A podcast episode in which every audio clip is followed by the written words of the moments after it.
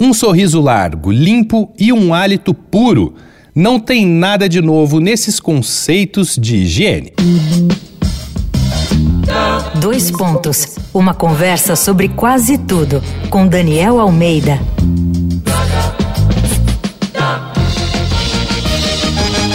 Na série Pérolas do Lar do Dois Pontos, a gente fica da porta para dentro. Nesse momento em que muita gente ainda está ficando mais em casa, basta olhar para os lados para descobrir boas histórias de objetos do dia a dia. A escova de dentes, por exemplo.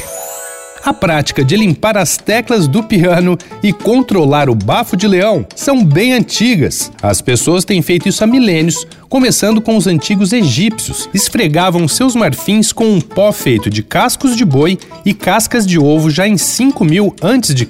Os romanos optaram por varas com pontas desfiadas, enquanto os gregos usavam tecidos ásperos. Mas o que se entende por uma escova mais parecida com as nossas foi confeccionada há cerca de 800 anos atrás pelos chineses. Eles prendiam pelos grossos de animais em cabos de bambu ou marfim, e durante a Idade Média, os viajantes trouxeram essa revolucionária ferramenta para a Europa.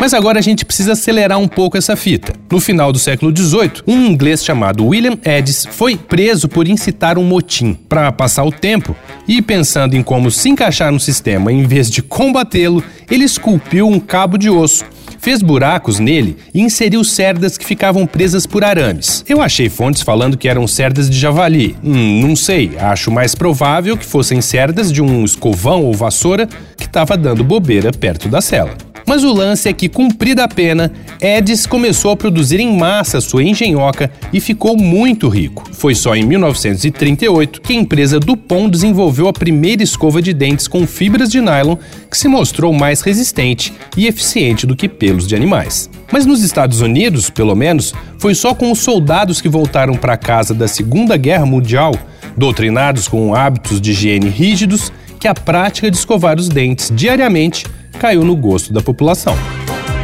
Vai lá no arroba Danico Illustration e dá uma olhada nas ilustrações que eu estou criando inspiradas na série Pérolas do Lar. Eu sou Daniel Almeida, dois pontos. Até a próxima. Você ouviu Dois Pontos, uma conversa sobre quase tudo com Daniel Almeida.